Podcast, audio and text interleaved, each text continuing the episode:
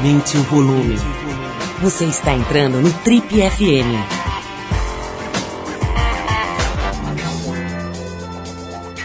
Oi, eu sou o Paulo Lima e a gente está começando agora mais um Trip FM, o programa de rádio da revista Trip. Já são mais de 30 anos no rádio brasileiro. Bom, e no programa de hoje a conversa é com o ator Matheus Nastergalli, figura recorrente no elenco dos principais filmes brasileiros dos últimos anos, como, por exemplo, Que é Isso, Companheiro, O Alto da Compadecida, Amarelo Manga, Cidade de Deus e Serra Pelada. O Matheus viveu no cinema no fim do ano passado a história de um dos maiores carnavalescos de todos os tempos, Joãozinho 30. E agora, no ritmo de carnaval total, né, a gente foi falar com ele sobre esse trabalho que se chama 30. Mas fomos também saber se ele gosta de brincar o carnaval, como é que ele trabalha na construção dos personagens, como é que foi a experiência dele como diretor à frente do filme A Festa da Menina Morta e mais um monte de coisa bacana na conversa de hoje aqui no Tribe FM com o cenoura, né, do Cidade de Deus, Matheus Nastergalli. Bom, para abrir o programa de hoje a gente trouxe Iggy Pop com um dos seus grandes sucessos, Candy.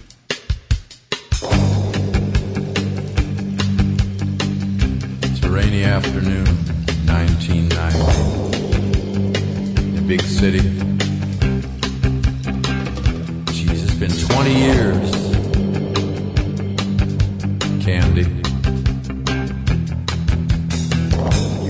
Fine.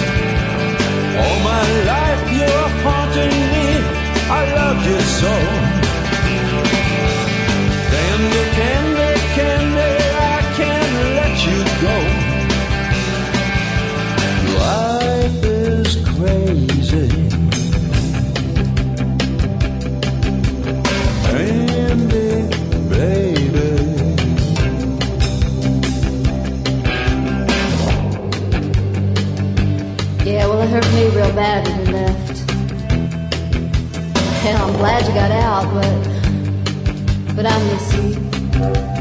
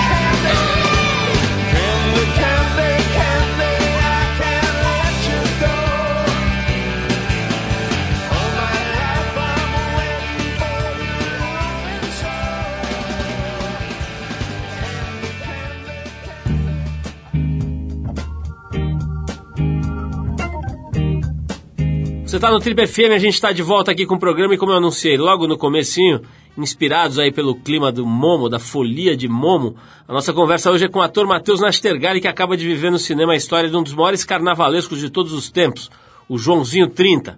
Exatamente sobre esse grande personagem que o Matheus fala com a gente agora. Eu sempre fui um admirador do Joãozinho 30, é, principalmente como encenador. Eu, como sendo um cara de teatro, envolvido com teatro, cinema desde jovem, assim, uh, eu, eu, eu, observava os desfiles do Joãozinho com essa atenção, assim, eu, eu admiro o Joãozinho como quem admira Peter Brook, Antunes Filho, Zé Celso, Fellini mesmo, eu acho um grande encenador.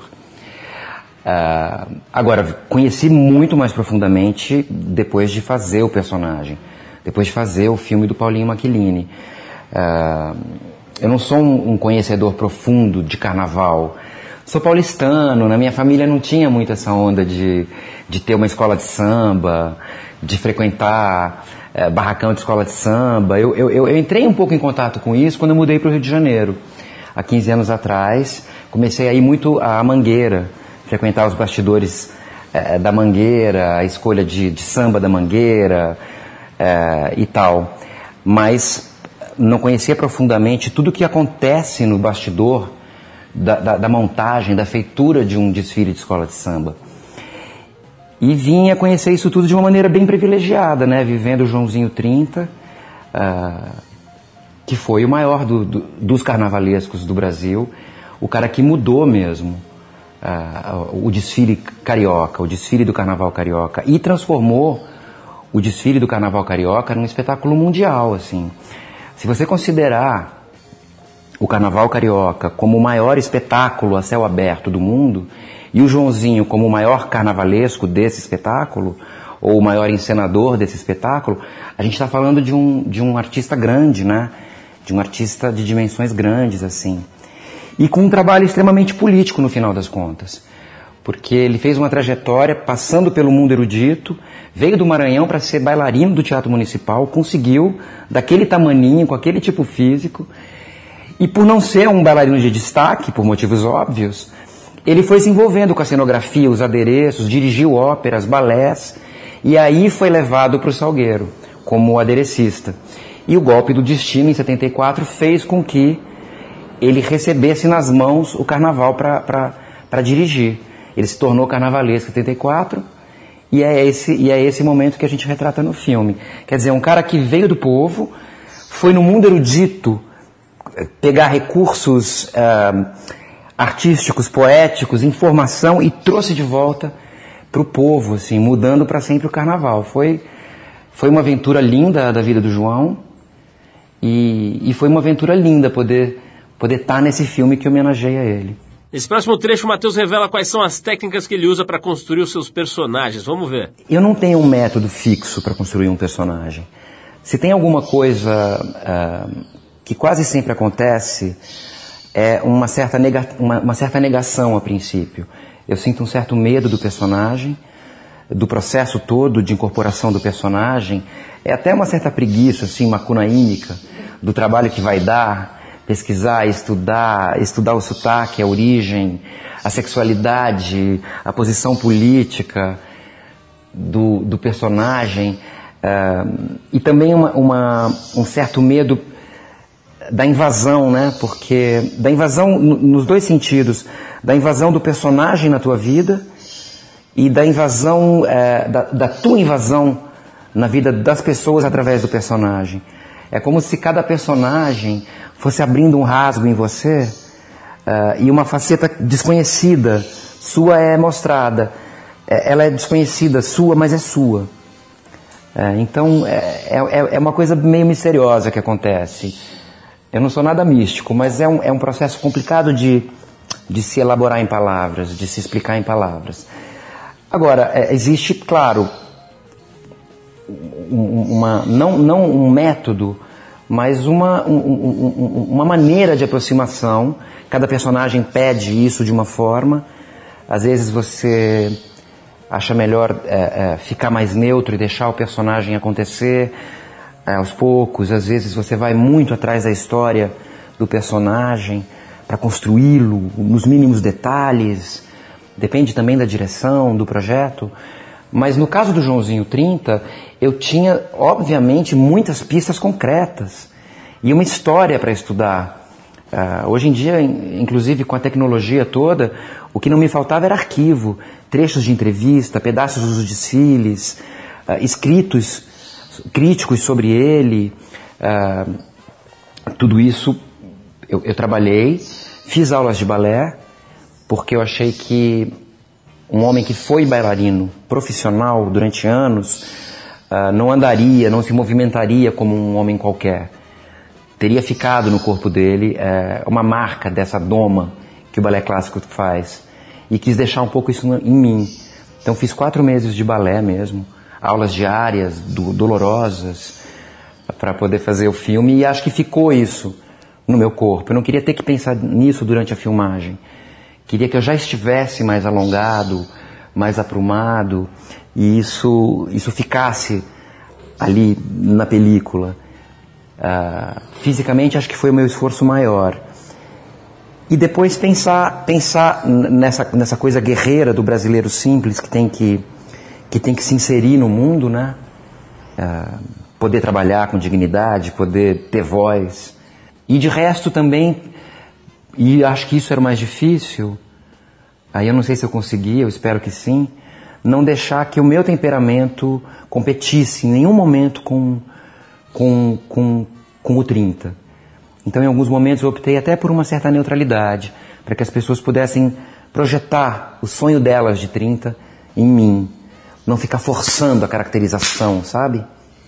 Foi, foi um trabalho bonito. Eu, quando vejo as pessoas saindo do cinema, acho que deu certo. Legal, a gente já volta com o Trip FM hoje conversando com o ator Matheus Nastergalli, mas antes a gente vai com a banda sueca Unip. A faixa é Always, do disco Fields, lançado em 2010. Vamos ouvir música sueca.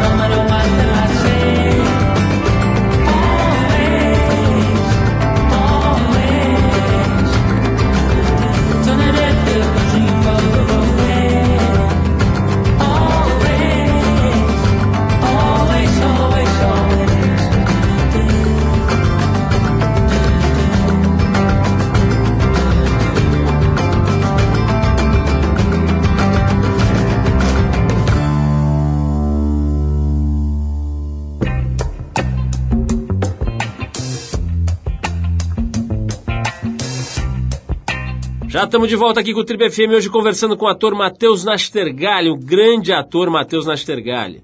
Bom, no mais legítimo clima da folia de Momo aqui do Carnaval, a gente quis saber, será que o, o Matheus Nastergalli é ou não é um folião? Eu não me considero um fulião, assim, é, em vários sentidos. Eu não sou um cara que, que acompanha futebol, por exemplo, que vibra com jogos de futebol, nem um cara que tem uma escola de samba realmente do coração e que vibra se ela ganha ou fica chateado se ela perde, não.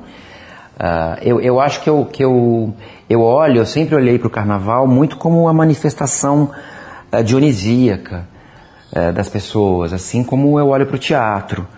E em alguns momentos da vida fui mais fulião. Um pouco mais novo também eu tinha mais fôlego para cair na pipoca. Fui a Salvador umas duas ou três vezes para estar na pipoca. Acompanhava os trios elétricos. Cheguei a subir num trio elétrico com o Otto. Era o, o Carlinhos Brown, a gente subiu, eu e Otto. No dia que eu conheci o Otto, o Otto músico, compositor, cantor, incrível, meu amigo, a gente se conheceu no, no Carnaval em Salvador. E ficamos amigos naquela mesma noite, viramos acho que uns dois, três dias sem dormir, juntos no Carnaval da Bahia e tal. É, adoro bloco de rua, eu gosto de samba, eu gosto muito de samba, eu até sou um bom, um bom conhecedor de samba. Meu pai ouvia muito samba, tocava muito samba no violão lá em casa. É, eu, eu amo Cartola, Pixinguinha, Lupicínio. ah, poxa, eu, eu, eu ouço Ari Barroso, eu, eu, eu, eu, eu gosto de samba. Mas eu não sou um conhecedor profundo do carnaval. E um lado do carnaval oficial me irrita. É, esse lado mais já comercial do carnaval oficial não, não me interessa, assim. É, nesse sentido, eu sinto falta do Joãozinho. Achava que os desfiles dele tinham um diferencial, assim. É claro que estou deixando, tô deixando de fora aqui na minha fala alguns grandes carnavalescos, grandes encenadores, mas estou usando o Joãozinho como emblema, assim, do carnaval, como, como grande espetáculo, cheio de folia, de alegria, mas também de conteúdo, né, de arte. Bom, o que será que ele prefere? Desfiles luxo, camarotes, bailes, bloquinhos de rua, trios elétricos ou será que Matheus pertence à famosa Turma da Pipoca? Vamos ver. Eu sou mais sazonal nesse sentido. Eu já fui em blocos aqui perto mesmo de casa, eu moro no Jardim Botânico. Tem uns blocos gostosos no carnaval. Eu adoro as prévias em Olinda, em Pernambuco, as prévias. Não o carnaval em si, porque fica, a cidade fica cheia demais. Eu, eu, não, eu, eu não gosto mais disso. Mas é, as prévias em Olinda são deliciosas. E também gosto de carnaval bem pequenininho, carnaval da roça. Essas coisas, festa junina, carnaval, eu gosto. É, é, eu fui uma vez é, em Parintins ver ali o- o- os bois de Parintins. Diz que até o Joãozinho 30 ficou impressionado. Eu fiquei muito impressionado em Parintins e curti os, os três dias de, de festa com bastante intensidade. Mas é isso, é dependendo do meu estado de espírito. Ah, em geral, não resisto a ver um pouquinho pela TV e a cair na folia um dia que seja.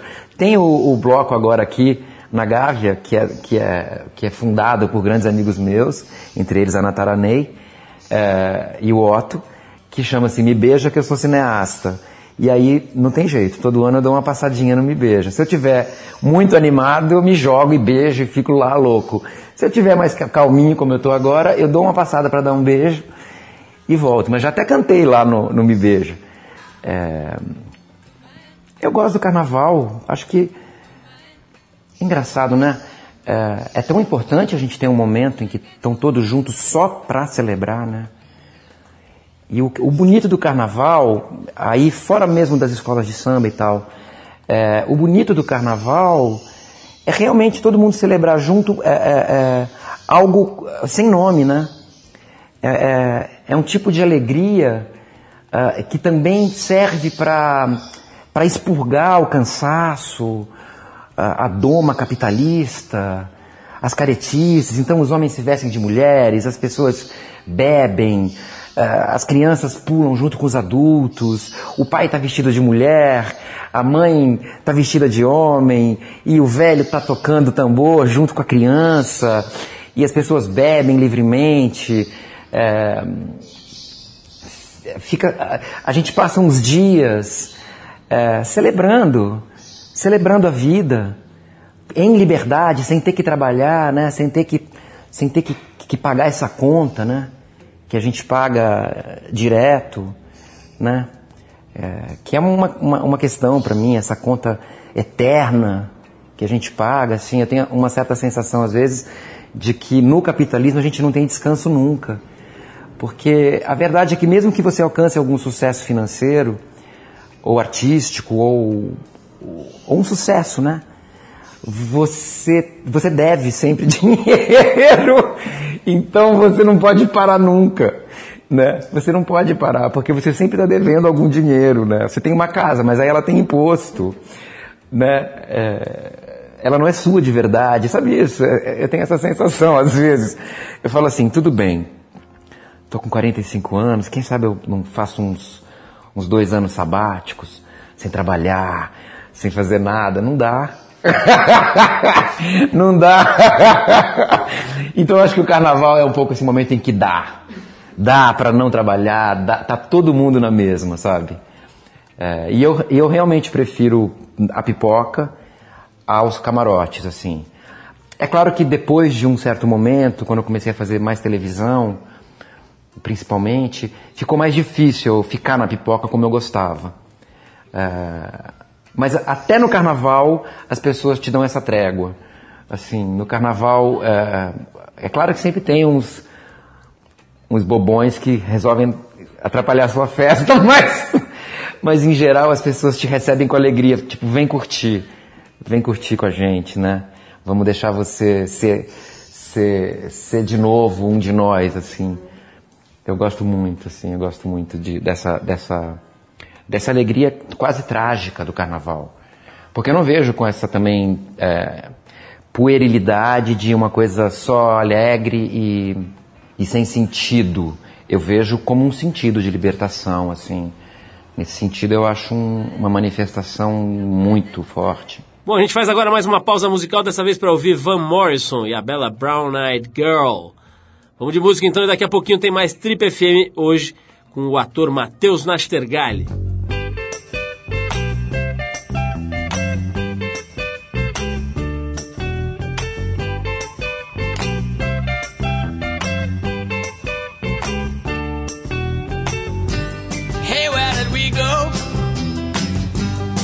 When the rains came. Down in the hollow,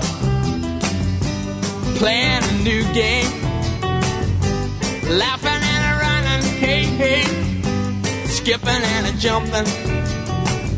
In the misty morning fog with all our hearts a thumping and you, a brown-eyed girl.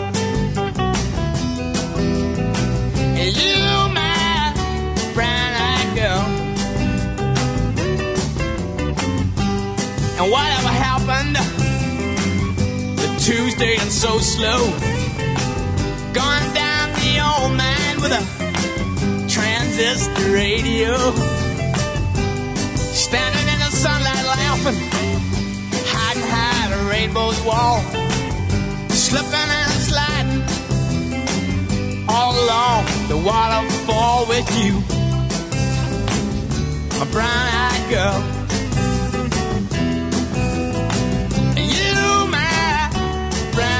Girl. Do you remember when we used to sing sha la la la la la la la la la la da just like that. Sha la la la la la la la la la la da la da.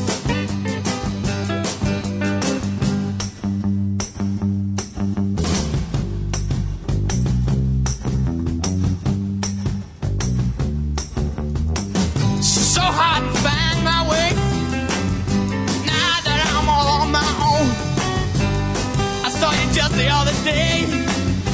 My, you have grown. Cast my memory back there, Lord. Sometimes I'm overcome thinking about making love in the green grass behind the stadium with you. My brown eyed girl. And you, my brown eyed girl. Remember when we used to sing? Sha la la la la la la la la la la Sha la by bit by bit by bit by bit by bit. Sha la la la la la la la la da la da da da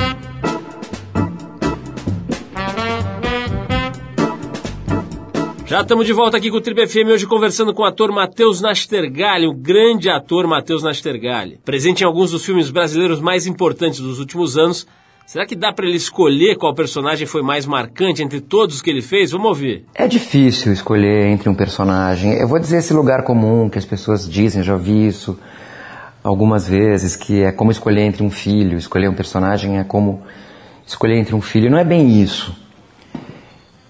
Mas o personagem, além de ser uma invasão, como eu disse, de uma realidade ou de uma poética na sua vida, ele também é, acontece num momento determinado da tua experiência na Terra.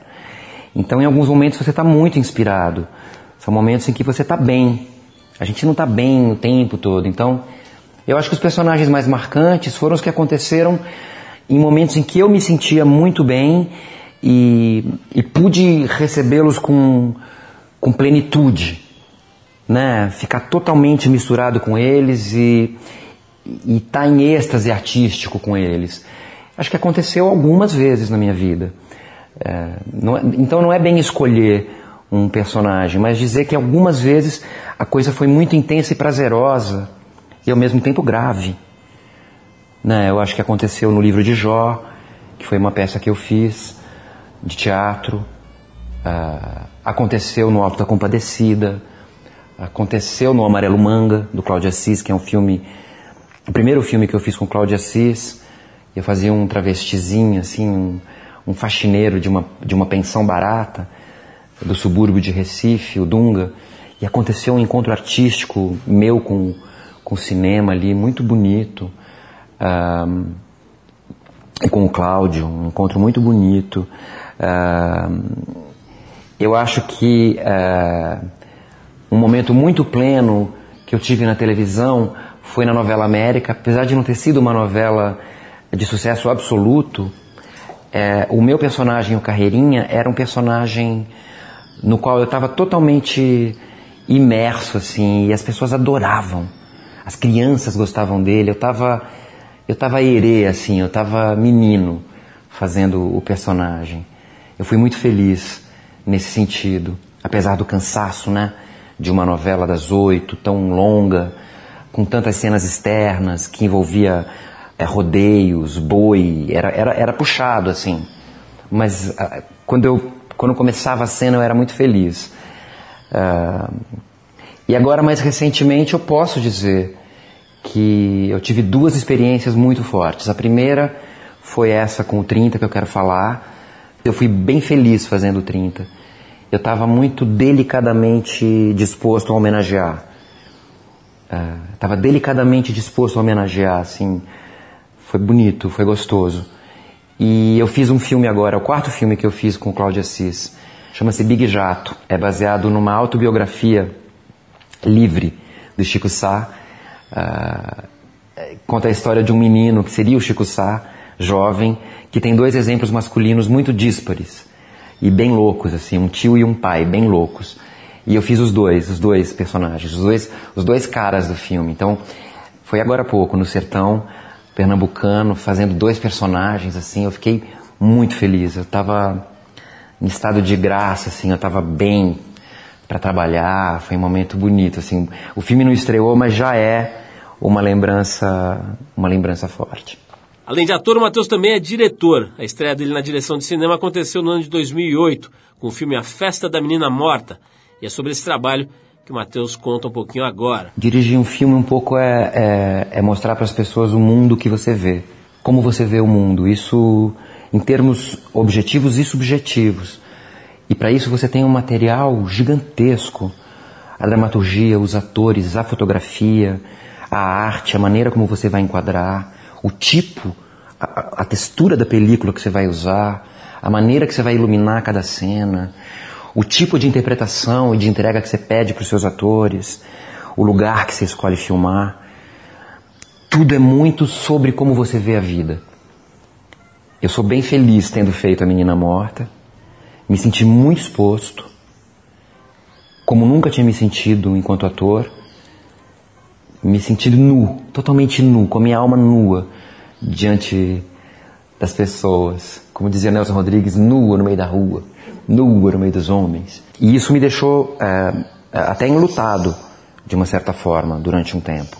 E agora eu estou de novo com desejo. Aí eu estou escrevendo um filme bonito, difícil, como a Menina Morta é, eu acho, bonito e difícil, no sentido de vasculhando o mundo como eu vejo hoje.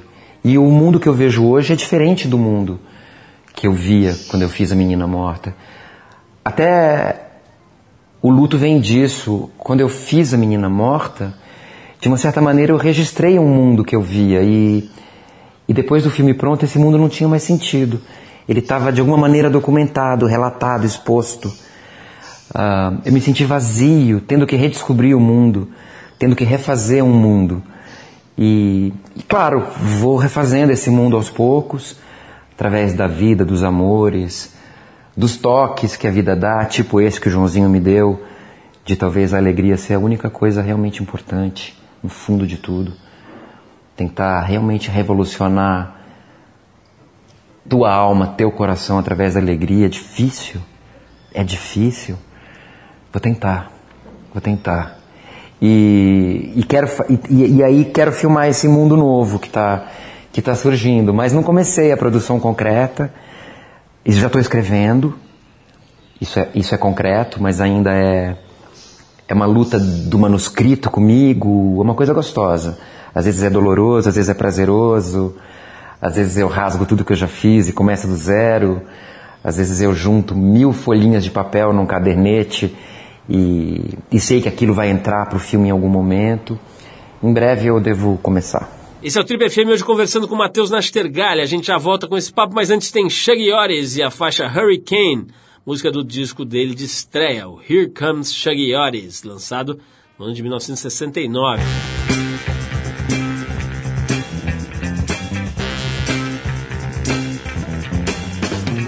Hey, baby, don't you know you're looking good and I love you so? Hey, hey, hey, hey, just look at you with your little mini skirt on. I like to see you wiggle like that, baby. The way you love me is a shame. It's like a hurricane. Yeah. Woo! Baby, it's a thrill. I need it. Come on, say you will. Hey, hey, hey. Come here, baby. You know what? There's something else. Really. The way you love me is a shame. It's like a hurricane. Yeah.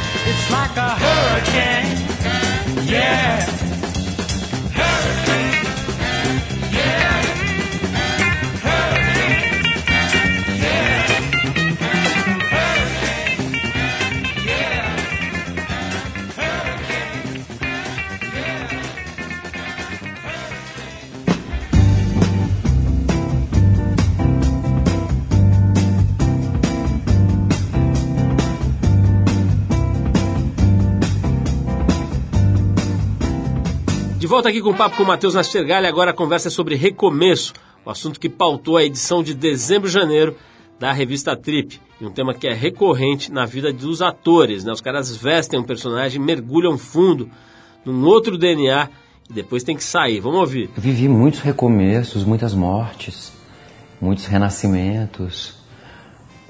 Acho que o primeiro deles, que eu me lembro fortemente, foi, é, foi ter entrado para o teatro. Isso foi muito. Isso foi muito forte, eu mudei muito nesse momento.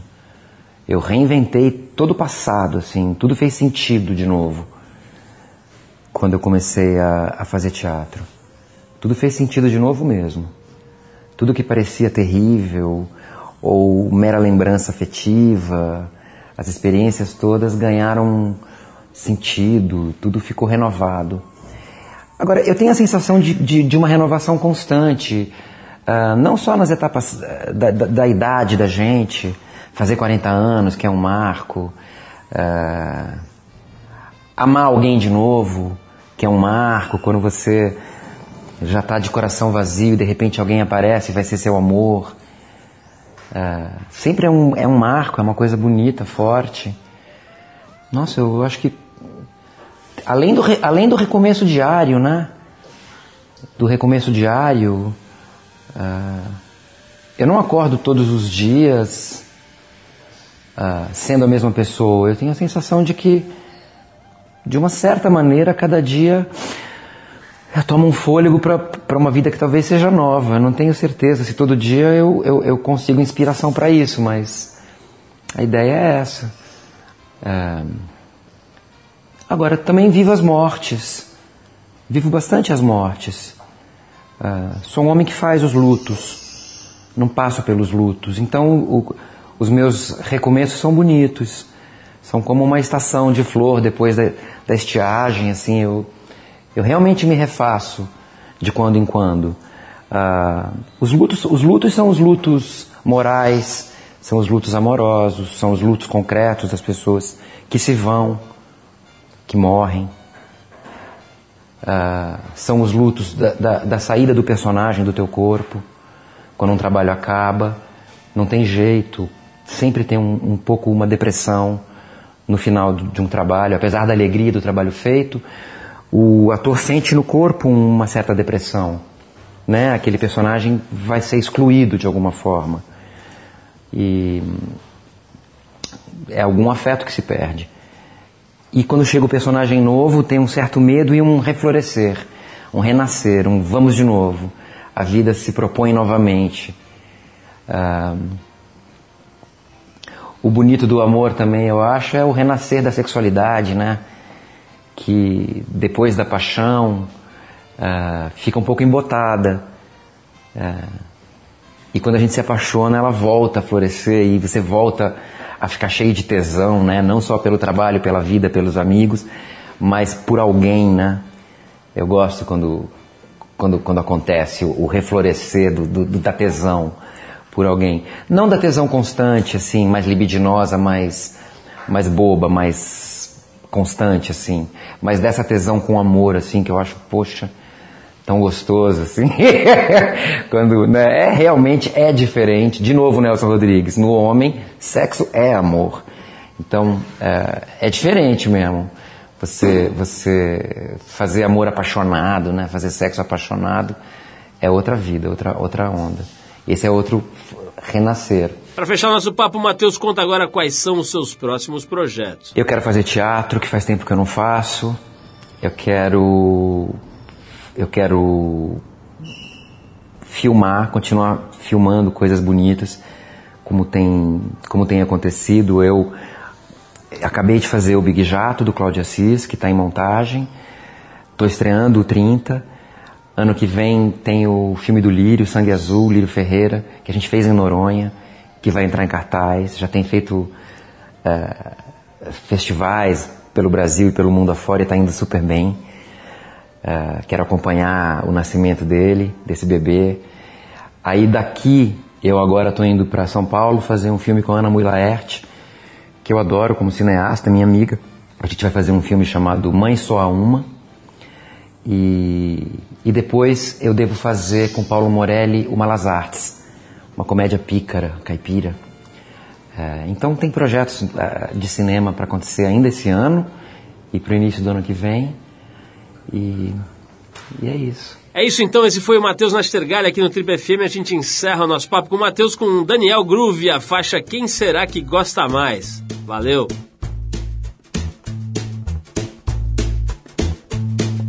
Quantas cores vejo nesse céu?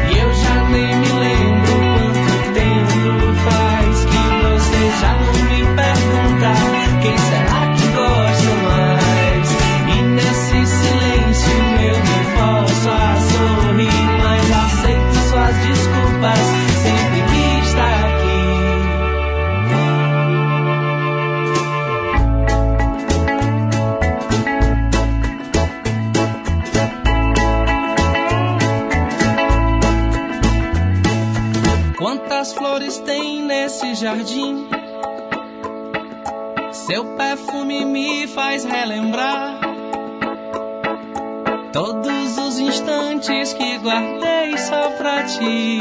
Eu passo o dia ir e vir. Eu conto passos que é pra não me atrapalhar.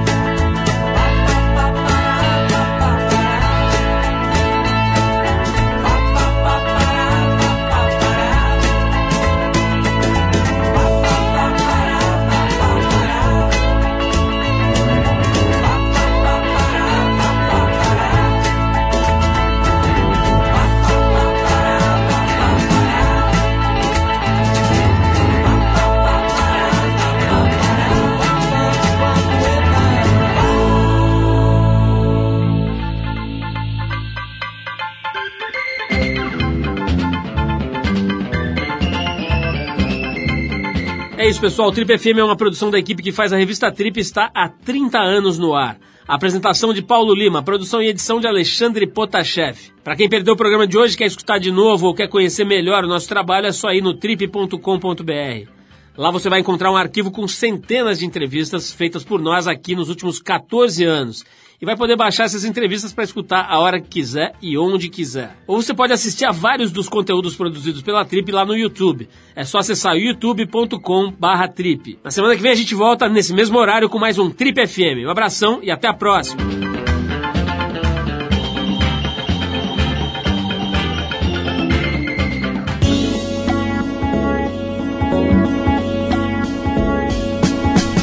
Você ouviu Trip FM.